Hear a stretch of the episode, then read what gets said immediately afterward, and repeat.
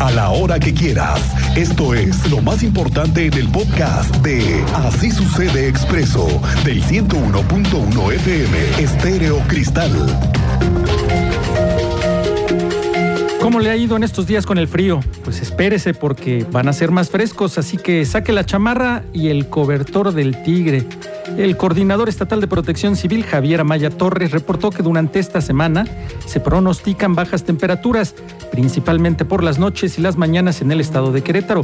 Esto debido a la entrada del Frente Frío número 10 de la temporada invernal 2022-2023 a territorio nacional. Dijo que se esperan temperaturas mínimas de 12 grados centígrados y máximas de 22 en la zona metropolitana, sur y centro del estado. Sin embargo, para zonas como Amealco y San Joaquín, adelantó que podría descender el termómetro hasta los 3 grados centígrados. En lo correspondiente a Querétaro, para los primeros días de la semana se pronostican madrugadas y mañanas frescas y clima poco caluroso a lo largo del día, con un promedio de temperaturas de 22 grados como máxima y 12 grados centígrados como mínima, principalmente en zona metropolitana, centro y sur de la entidad, con cielos nublados a parcialmente cubiertos. Y no baje la guardia, ¿eh? hay que seguirse cuidando, ya sabe, lavado de manos, el uso de antibacterial y no dejar de lado el cubreboca. A ver, ¿por qué? Y es que, mire, las nuevas variantes de COVID-19 BQ1 y XBB no han demostrado tener un cambio en el comportamiento clínico y con ello no se esperaría un impacto tan profundo en cuanto a la transmisión de contagios en Querétaro. Esto lo ha señalado el doctor José Hernández Puga, que es el responsable estatal del Reglamento Sanitario Internacional. Exactamente, sí, los mecanismos de preparación que se han dado en el Estado han favorecido a que con conjunción con la autoridad estatal como la autoridad federal se puedan tener estas grandes coberturas de vacunación en los grupos que hemos visto que han sido más susceptibles a las infecciones y esto reduce sobre todo las hospitalizaciones de esos casos y por supuesto asimismo en, en consecuencia las defunciones. Siempre obviamente nosotros instando a que no ha terminado la pandemia y que a pesar de que hasta este momento esas variantes nuevas que han sido detectadas no han demostrado tener un cambio en el comportamiento clínico, pues lo importante será seguir con las medidas que hemos mencionado como medidas no farmacológicas. Y con el frío también hay buenas noticias. No todo es malo, también llegan las fiestas. El director del sistema estatal DIF, Oscar Gómez Niembro, informó que ya listan la realización de una serie de posadas en los 18 municipios del estado de Querétaro. Esto con motivo de las próximas fiestas navideñas. Dijo que en coordinación con cada uno de los DIF municipales se llevará a cabo estas posadas con el objetivo de incentivar la convivencia entre las familias queretanas lo que tratamos de hacer es acercarles eh, eh, un paquete de cobijas, ahora como parte de la colecta que se lleva a cabo. Eh, tratamos de fortalecerlos también con algunos juguetitos para que cada uno de los niños que asiste a esta posada pues no se vaya con las manos vacías. tratamos de fortalecer también un poco con artículos para rifa y en algunos casos acercamos también alguna pastorela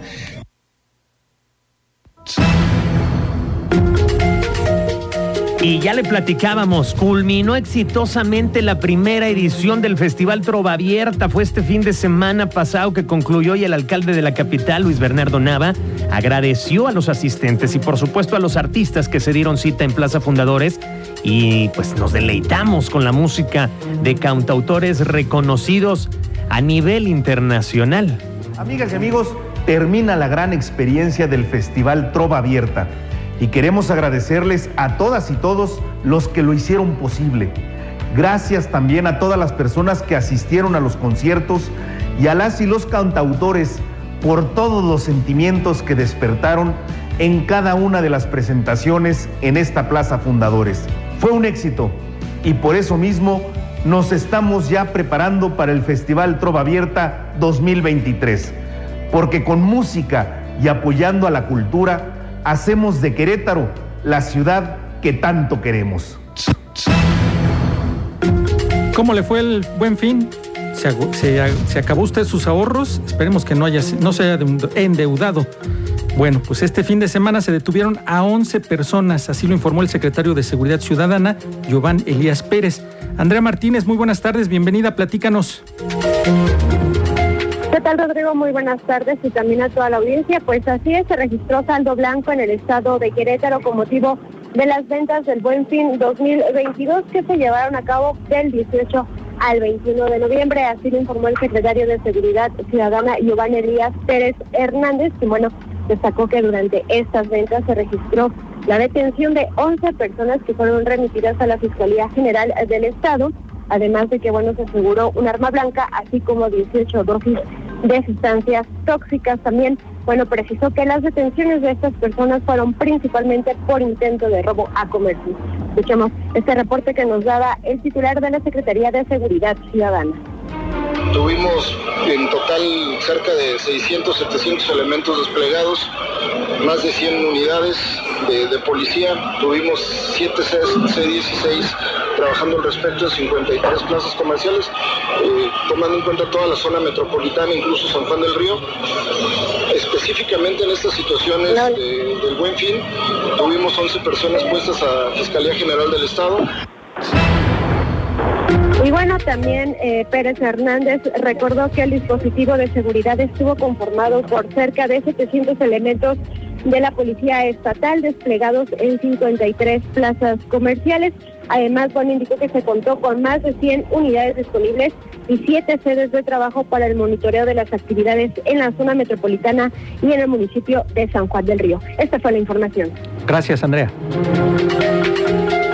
El oficial mayor Mario Ramírez Retolaza informó que para el segundo periodo vacacional 2022 alrededor de 2.197 trabajadores y trabajadoras del Poder Ejecutivo del Estado de Querétaro tomarán vacaciones que iniciarán el 19 de diciembre y concluyen el 30 del mismo mes para regresar a laborar el 2 de enero ya del 2023. El oficial mayor indicó que cada dependencia dejará personal en activo en ese periodo vacacional con la finalidad de cubrir cualquier necesidad que se presente. Asimismo, se pagará lo correspondiente al segundo pago de la primera vacacional de este año por 10.5 días, cuando la primera parte se saldó en julio para completar 21 días pagados este año. En otros temas, el secretario de Desarrollo Social del Estado, Agustín Dorantes, informó que para el próximo año las prioridades de esta dependencia son el combate a la pobreza y a la pobreza extrema, la movilidad social, la educación, empoderar a las mujeres, la inclusión digital y la cohesión social. Dijo que los ejes primordiales a los cuales les darán impulso mediante el presupuesto que aprueben los diputados locales para el ejercicio del próximo año. Y es que aclaró a partir de los recursos aprobados a la SOC se harán las proyecciones para el 2023 tenemos muchas prioridades, ¿no? El combate a la pobreza extrema, el combate a la pobreza, eh, la movilidad social ha sido un eje importante de la Secretaría, el eje de educación, de apoyar y empoderar a las mujeres a través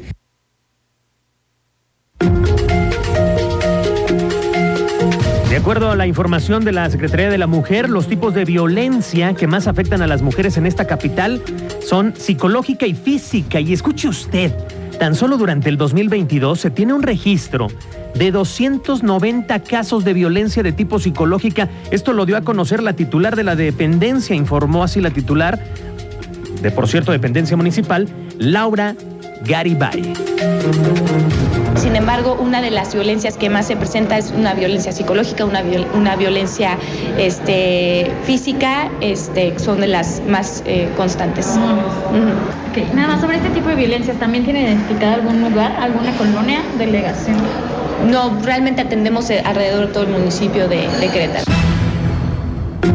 En el marco del Día Internacional de la Eliminación de la Violencia contra la Mujer, la rectora de la UAC, Teresa García Gasca, reconoció que es un problema histórico y sistemático que requiere de estrategias profundas para erradicarla de todos los niveles de la sociedad. Recordó que de acuerdo a la encuesta nacional sobre la dinámica de las relaciones en los hogares del INEGI, en Querétaro, la violencia escolar ocupa el primer lugar con el 29.45 y en el ámbito comunitario con el 27.9% nacional el segundo lugar en violencia de pareja con el 25.1% y el tercer lugar en el espacio laboral con el 24.6%, así como en lo familiar con el 14.6%. Viernes, que es el 25N, prácticamente ya durante todo el año los días 25 son días naranja y vamos eh, conmemorando justamente de forma, eh, digamos, permanente es, estas reflexiones de, de qué estamos haciendo y qué falta por hacer para eliminar la violencia contra las mujeres. Pero particularmente el Día Internacional, pues es justamente el 25 de noviembre, el 25N. Entonces, eh, vamos a estar teniendo diferentes eh, eventos, eh, conversatorios, diálogos, foros, algunos eventos culturales y artísticos.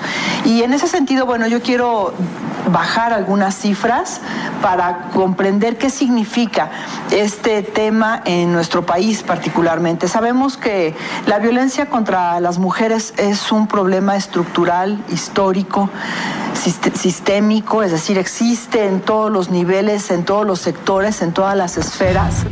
Y damas y caballeros, el Infonavit flexibilizó los requisitos para acceder al crédito para la compra de terrenos. Alejandro Pañal, tú sabes más al respecto, te escuchamos.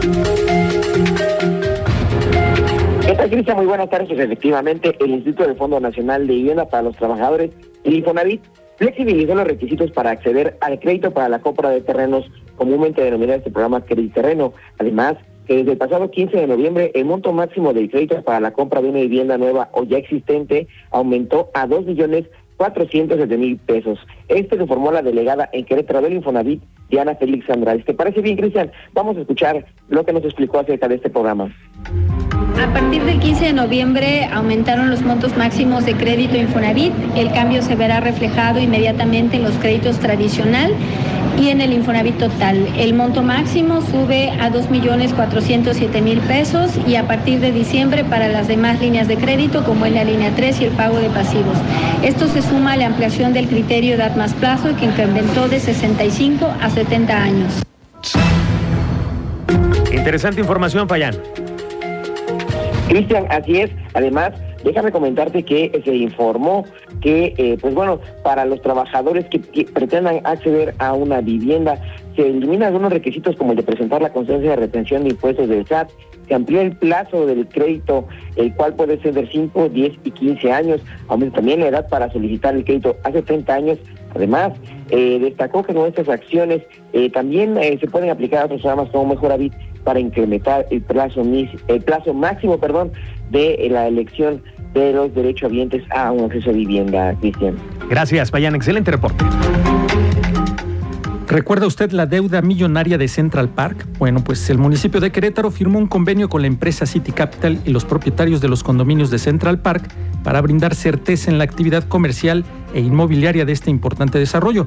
El consejero jurídico del municipio de Querétaro, José Bravo Morales, reconoció que la reactivación de este complejo permitirá la regeneración de empleos. Con este convenio el municipio pues prácticamente se compromete a seguir coadyuvando con ellos, seguir colaborando con ellos, con la finalidad de poder eh, detonar eh, a la brevedad la parte comercial y de servicios de, de este proyecto, que pues evidentemente generará empleos, volverá a mover la economía en esta zona de la ciudad.